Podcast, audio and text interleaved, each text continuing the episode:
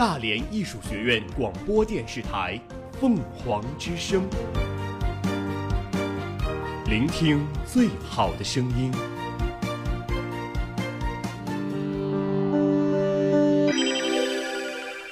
今日天气：今天大连多云，最高温度十一摄氏度，最低温度五摄氏度。今天北风五到六级转四到五级，空气质量指数为四十六，评价等级为优。明天四度到十度，北风转西风四到五级，空气质量指数为四十四，评价等级为优。我们我们一直在行走，我们我们一直在记录，我们用简短的语言涵盖大量的新闻资讯。资讯。凤凰早新闻，凤凰早新闻，感受传播的力量。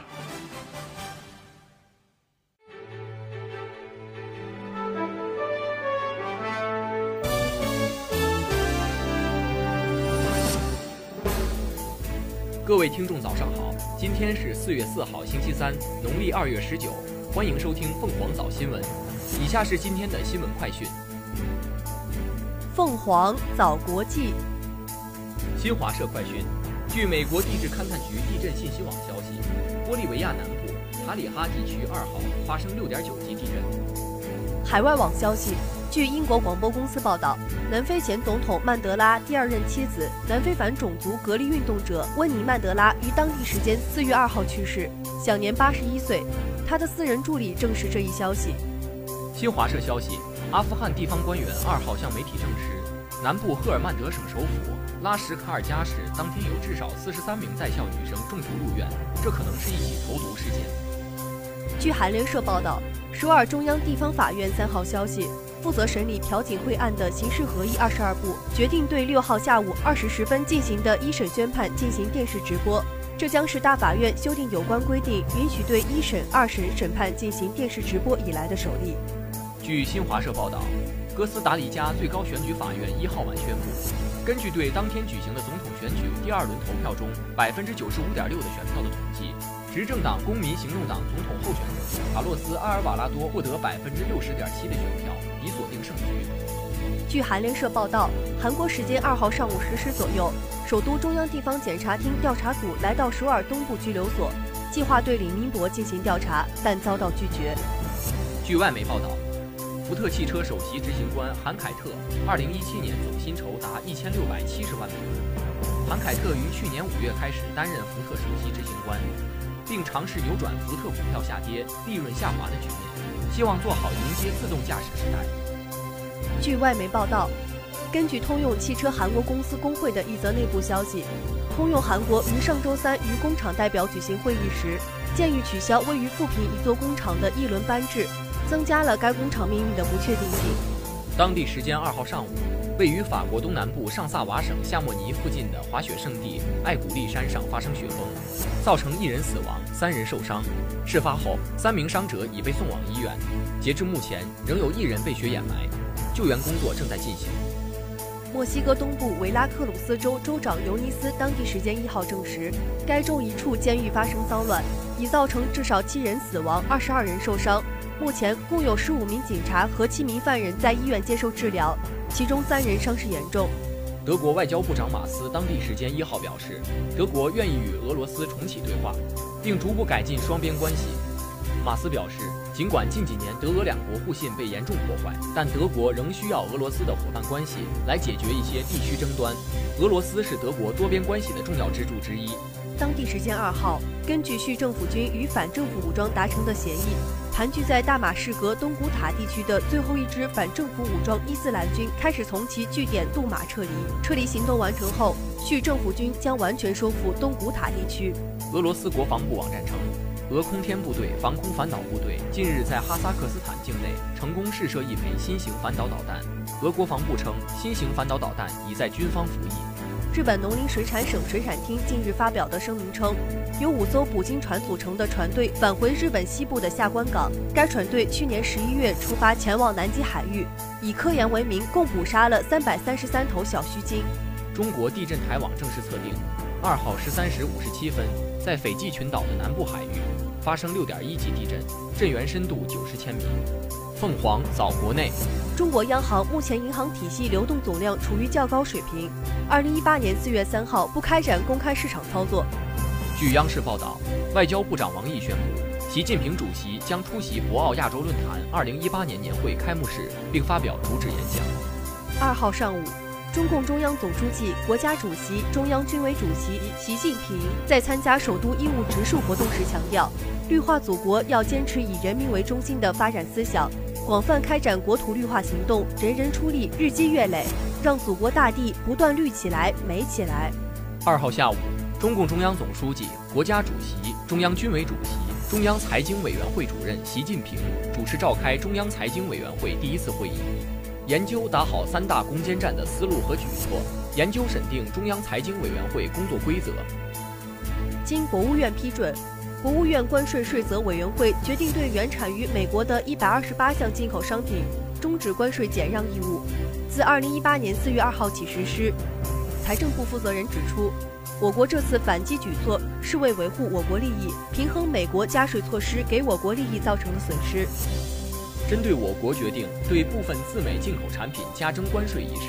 商务部发言人表示，中方对美方终止履行部分义务，是中国作为世贸组织成员的正当权利，希望美方尽快撤销违反世贸组织规则的措施，使中美双方间有关产品的贸易回归到正常轨道。台湾当局行政机构负责人赖清德近日称自己是台独工作者，国台办发言人马晓光对此表示。赖清德狂妄挑战两岸关系现状，严重挑衅两岸主流民意，是十分危险、自不量力的。一切分裂国家的行径和伎俩，注定是要失败的，终将受到人民的谴责和历史的惩罚。二号八时十五分，天宫一号目标飞行器已载入大气层，落区位于南太平洋中部区域，绝大部分器件在载入大气层过程中烧蚀销毁。同日，外交部发言人耿爽在回答有关天宫一号器件是否会对地面造成损伤的问题时称，目前没有发现对地面造成损害。二零一六年底出台的中共中央、国务院关于稳步推进农村集体产权制度改革的建议提出，从二零一七年开始，力争用三年左右时间基本完成清产合资。今年的中央一号文件确定，全面开展农村集体资产清产合资。集体成员身份确认，加快推进集体经营性资产股份合作制改革。中国财政部四月二号凌晨发布通知称，国务院关税税则委员会决定对原产于美国的部分进口商品终止关税减让义务，自二零一八年四月二号起实施。此举主要是为平衡美国“二三二”措施给中国利益造成的损失。近日。有关军队转业干部安置方式将发生变化的网络传言，引起部队的广泛关注。军地有关部门负责人接受记者采访时说：“计划分配和自主择业仍是妥善安置军队转业干部的重要方式。”四月二号晚间，中国石油发布公告称，汪东进因工作岗位调整，已向公司提交辞呈，辞去公司副董事长、董事及总裁职务，同时卸任董事会投资与发展委员会主任委员职务。根据中国海洋石油集团有限公司官网最新消息，汪东进已调往中海油担任董事、党组副书记。近日，从天津开发区管委会获悉，中国长江三峡集团下属全资子公司中国三峡新能源有限公司日前与该区管委会签署投资合作协议，计划投资一百八十亿元在开发区旗下南港工业区建设海上风电项目。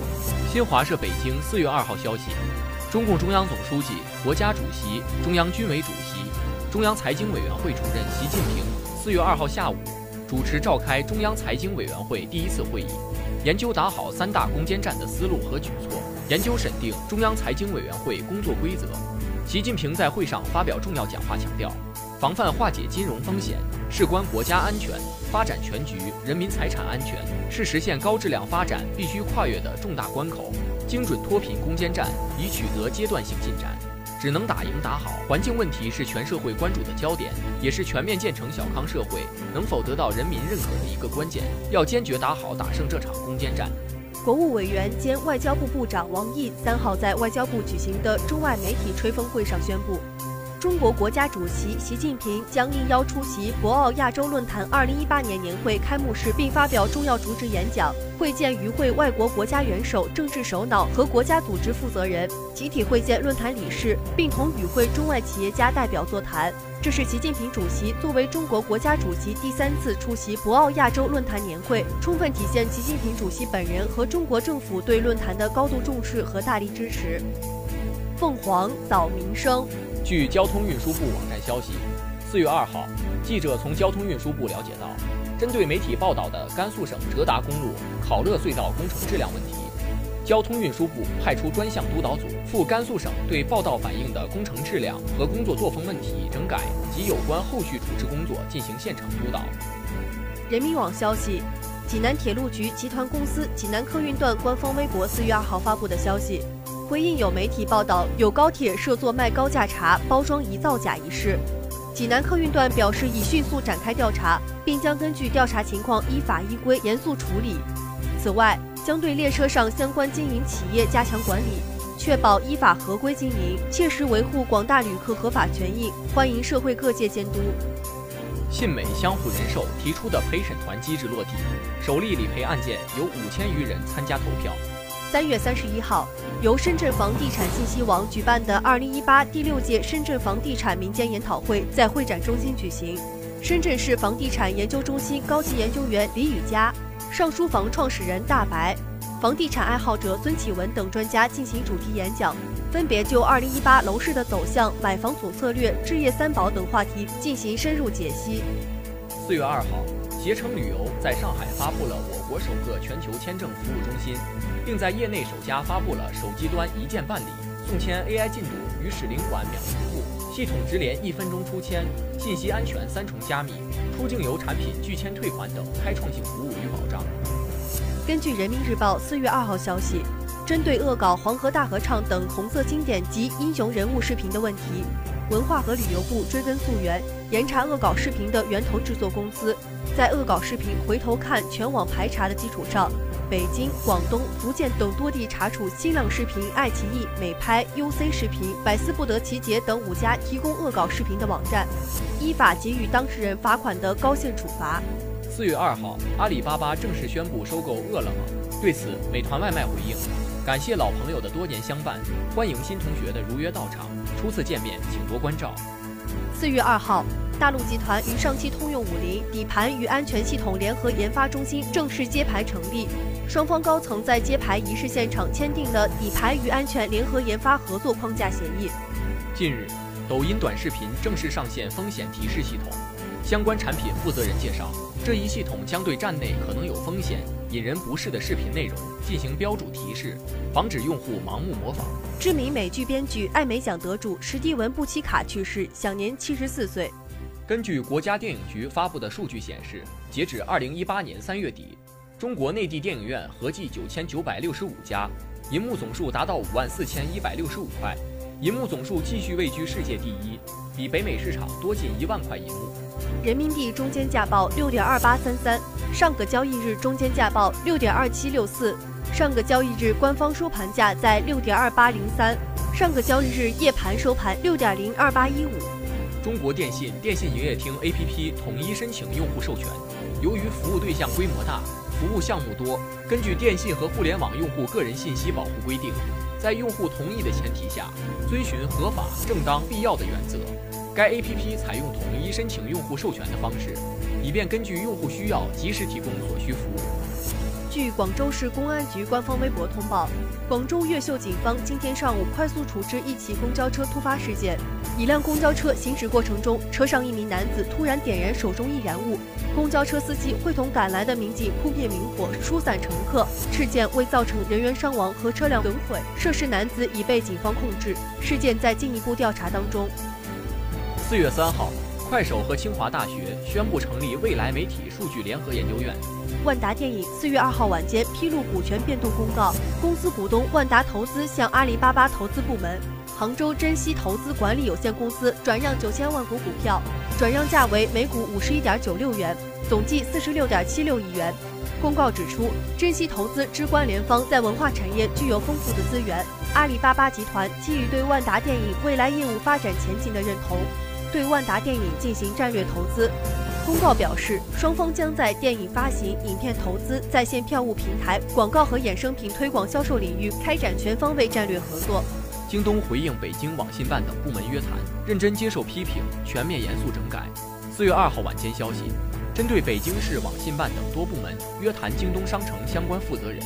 京东表示高度重视，充分认识到自身在相关意识和管理制度方面的不足，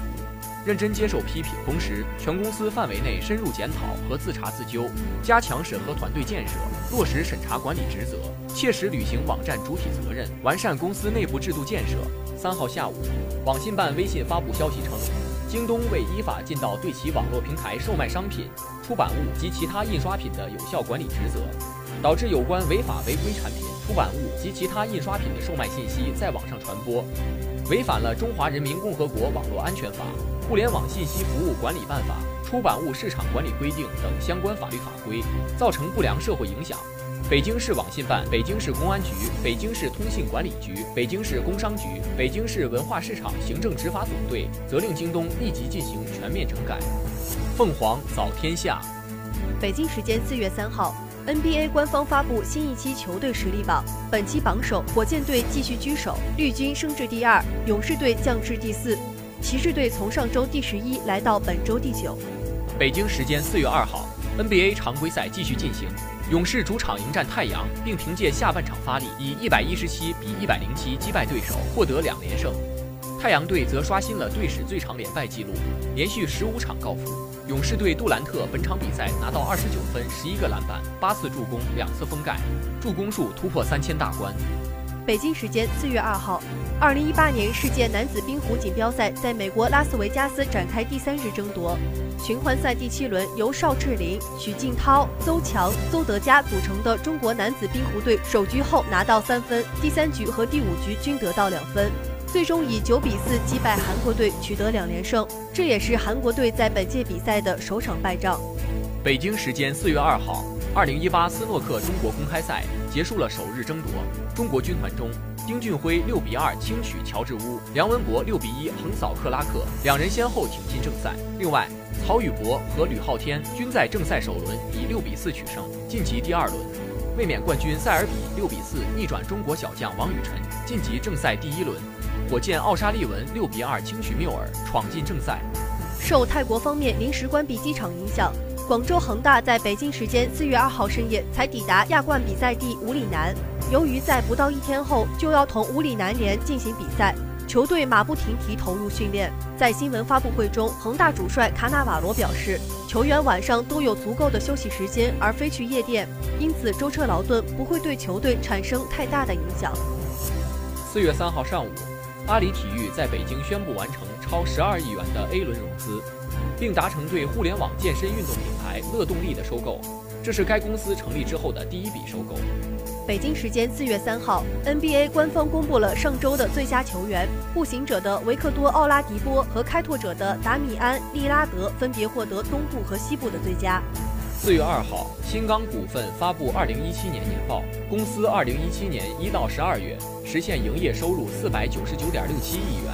同比增长百分之六十四点零三。钢铁行业平均营业收入增长率为百分之四十四点六二，归属于上市公司股东的净利润三点一一亿元。同比增长百分之五百二十点八五，钢铁行业平均净利润增长率为百分之三百七十七点五八，公司每股收益为一点零九元。据新浪财经消息，中信建设证券已过会，成为第十一家 A 加 H 券商。拟发行不超过四亿股。中信建设证券成立于二零零五年，二零零六年十二月于香港联交所上市，针对全球发售十一点三亿股 H 股，其中零点九亿六股面向香港投资者发售，十点三四亿股向国际投资者发售。值得注意的是，中信建设向香港联交所递交申请到上市仅用了两个半月的时间。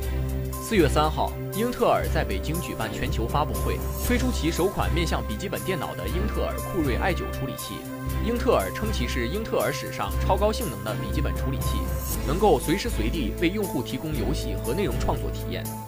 北京时间四月二号，韩国体育观光部部长都中焕在今天上午与平壤万寿台议事堂进行的朝鲜南北体育交流共同会议上表示，希望在今年八月于印尼加尔各答举行的亚运会开幕式上，韩国和朝鲜可以像在平昌冬奥会那样再度共同入场。同时，他还表示会继续努力，让体育成为南北和解的推动力。据韩国《朝鲜日报》报道。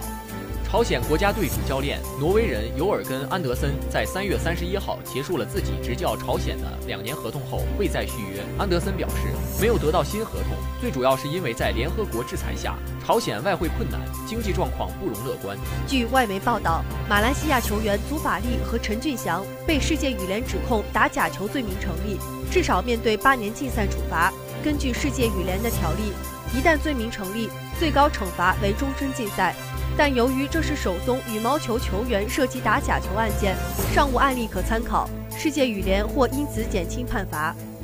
北京时间四月二号，CBA 季后赛半决赛展开第三回合较量，浙江广厦控股客场挑战山东高速。广厦在第三节一度领先二十一分的情况下，被山东疯狂追分，好在他们顶住了对手的反扑，以九十八比九十击败对手。将总比分写成二比一，这是山东在季后赛中首次主场输球，也是他们输掉的第二个主场比赛。本赛季山东在常规赛取得主场十八胜一负，山东高速大球馆也因此成为联赛第一魔鬼主场。北京时间四月二号，据多家媒体确认，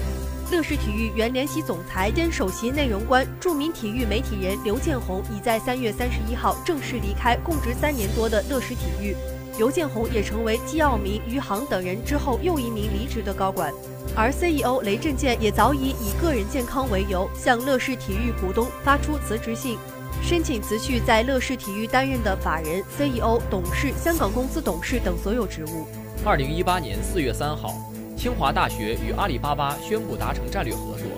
共同成立清华大学阿里巴巴自然交互体验联合实验室，探索下一代人机自然交互的未来。双方将以人为中心，探索人、机器、环境之间的关系，让机器以更自然的方式与人类互动，服务人类。双方将在情感认知计算、实体交互、多通道感知等领域开展研究，让机器具备听觉、视觉、触觉等五感，并理解人类感情，以此推动人机交互变革。二十一世纪经济报道消息。日前，互联网金融风险专项整治工作领导小组下发相关通知，要求加大力度整顿通过互联网开展的资产管理业务。在该通知中，监管层明确资产管理属于特许经营业务，需纳入经营监管。按照通知要求，依托互联网公开发行、销售资产管理产品，需取得中央金融管理部门颁发的资产管理业务牌照或资产管理产品代销牌照。凤凰早校园。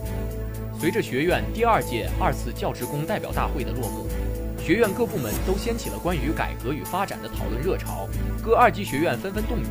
组织学习教代会内容，落实教代会精神，为学院的发展与改革积极建言献策。音乐学院全体教师在教代会后认真学习董事长在教代会中初心铭记、努力实现大艺梦的讲话精神，通过深度座谈、分组讨论等形式。认真贯彻落实教代会精神，时刻以大义精神武装自己，以六个凡事要求自己，以三个一切引领自己。通过教代会的召开，音乐学院全体教师精神饱满，干劲十足。大家纷纷表态，要努力跟紧学院脚步，提升自身的专业素质，加强自身的能力建设，在教学、科研、日常管理中发挥自己应有的作用。会后，音乐学院领导班子成员召开专题会议。对本学年工作进行了总体部署，各教研室专业带头人积极响应，为学院发展献计献策，争取再创佳绩。戏剧影视与传播学院先后两次组织教职工召开专题会议，认真学习并讨论教代会精神。分院领导和教职工代表展开热烈讨论，对学院发展充满信心，充满激情，对即将到来的大布置改革充满期待。大家表示，学习了董事长讲话和院长工作报告，干劲更足了，士气更盛了，主人翁责任感更强了。要将个人命运和学院命运紧密连接在一起，为人师表，立德树人，做好师德师风的表率，教育好学生，真正从根本上践行“三个一切”的办学理念，立足本职工作，为学院发展和建设添砖加瓦。戏剧影视与传播学院一定紧跟学院发展步伐，不断提升自身政治素养、专业能力，做合格的大艺人，为办好党和人民满意的大学，打造大艺更美好的未来努力奋斗。大会期间，美术学院全体教职工认真学习了教代会内容，为更好地发挥美术学院的优势，美术学院确定的对外形象年整体工作思路是：对内抓质量，对外树形象。在进一步巩固已有成果的基础上，找出针对性措施，解决存在问题，谋求美术学院长足发展。对内抓质量是对外做形象的前提。首先是要抓好教学质量，发挥好教师和班主任的作用，课上课下齐努力。其次是要抓好教师科研，以专业硕士点建设为抓手，发挥领域带头人和专业带头人的作用，带动广大教师多出成果。再次加强和规范美术学院实训室管理、开放和运行，强化项目教学特色，合力打造辽宁省实验教学示范中心和辽宁省大学生校外实践教育基地。艺术设计学院采用多种方式落实教代会精神，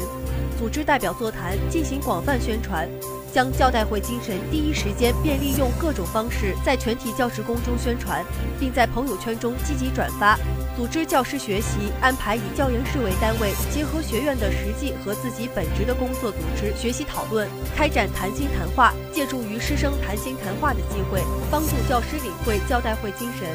艺术设计学院全体教职工以董事长“三个一切”的办学理念为指导，以六个凡是的工作要求为标准，在两委会的领导下，继续抓好日常教学和质量工程建设，保证人才培养质量，搞好学术生态环境建设，抓好进一步提升教教师的教科研能力，争取有更多的新成果。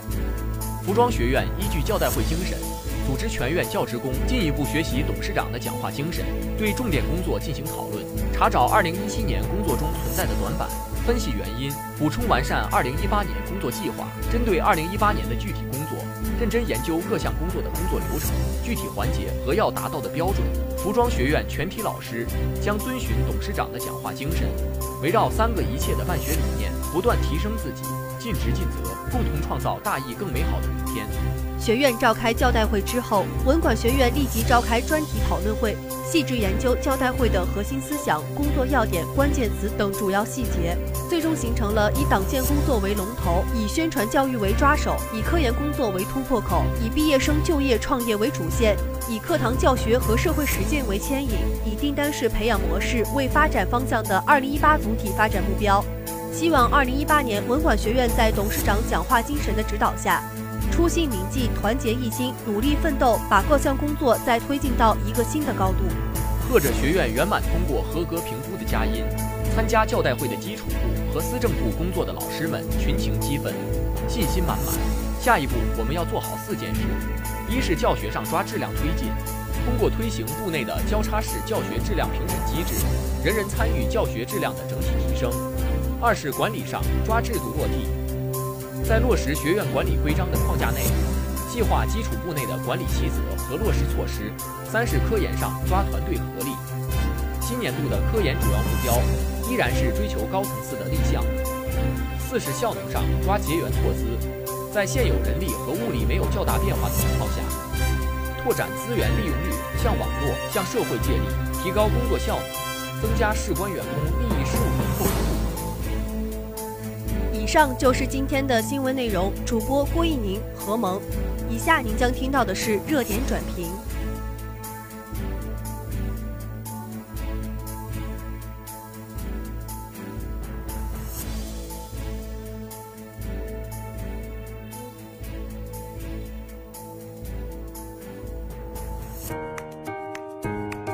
凝心聚力勤为网，勇往直前自奋蹄。凝心聚力勤为网，勇往直前自奋蹄。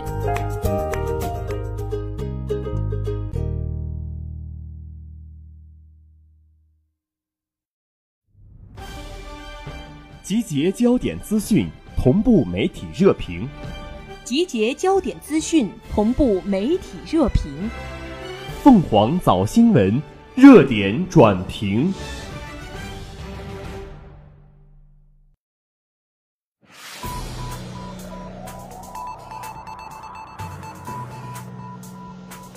各位早上好，欢迎收听热点短评。二零一七年以来，以武汉、南京、西安为代表的新一线城市和二线城市出台了一系列人才政策，以住房补贴和户口等来吸引人才在当地就业创业。一年过去了，这些政策执行效果如何？是否吸引到城市急需的人才？求职者对这些政策的反应如何？经济欠发达地区该如何应对人才大战？这些都是需要关注的。三月十三号，南京市统计局公布了一则消息：二零一七年末，全市常住人口较上年增长六点五万人，增幅为近五年来新高。不过，这令人欣喜的消息很快就被冲散了。邻居浙江省省会杭州市去年新增常住人口二十八万，在已公布的主要城市中，新增排名全国第三。仅次于深圳和广州，可能令南京人郁闷的是，在吸引人才方面，和南京既给房又给钱的政策相比，杭州要吝啬得多。仅仅是硕士研究生以上学历的人员和归国留学人员，发放一次性两万至三万的生活补贴。换句话说，杭州不怕吸引不来人才。一直以来，南京和杭州都被拿来比较，同样地处长江三角地区经济中心，同样是江南鱼米之乡的省会城市。同样有着悠久历史和宜居环境，知乎上上一个关于南京和杭州我该选哪一个的提问，吸引了一点六万阅读量，三千多条评论，关注度远高于重庆和成都、北京和上海、广州和深圳。知乎上对选择杭州还是南京的提问中，不少回复者对南京都提出这样的一个疑惑：对南京城市印象很好，但我能做什么？即将从上海大学建筑与土木工程专业硕士毕业的小陈也在思考这个问题。对于家在南京的他来说，毕业后是留在上海还是回去南京，只有一个标准：看工作机会。其实南京不差人才，差的是岗位，差的是能留住人才的岗位。小陈记得本科毕业时去南京人才市场转了一圈，发现招聘单位从安徽、浙江到江苏省内三四线城市都有，反而南京能提供的岗位很少。本地同学就业太多，离不开家里认识人，非南京本地同学找工作。如果同样工种，一线城市工资可能更高，也不一定留在南京。小陈说，他遇到一个比较极端的例子，是一个南京学长毕业后去北京从事 IT 行业，五年后年薪达到百万，但考虑家人要求，他不得不返回南京创业，但薪水只有北京的百分之二十。高校资源是衡量一个城市竞争力、文化底蕴的一个重要标志。在这方面，南京有得天独厚的优势。全市共有二十四所本科高校，其中九八五院校两所，二幺幺院校六所。相比之下，杭州在高校资源方面要逊色不少。全市十八所本科高校中，仅有浙江大学被列为九八五、二幺幺工程。据中国江苏网二零一六年统计，每年南京高校毕业生约为二十六万人。毕业人数在全国名列前茅。事实上，南京大部分大专以上高校，大一新生入学时便落户学校集体户口。毕业离校后，如果第一份工作选择在南京，户口可直接转至南京市人才市场。然而，即便近水楼台，南京近年来人口数量也未出现爆发式增长。以上就是凤凰早新闻的全部内容。主播张凯。在蜻蜓 FM 上搜索大连艺术学院凤凰之声，可同步收听我们的节目。感谢您的收听，我们下期再见。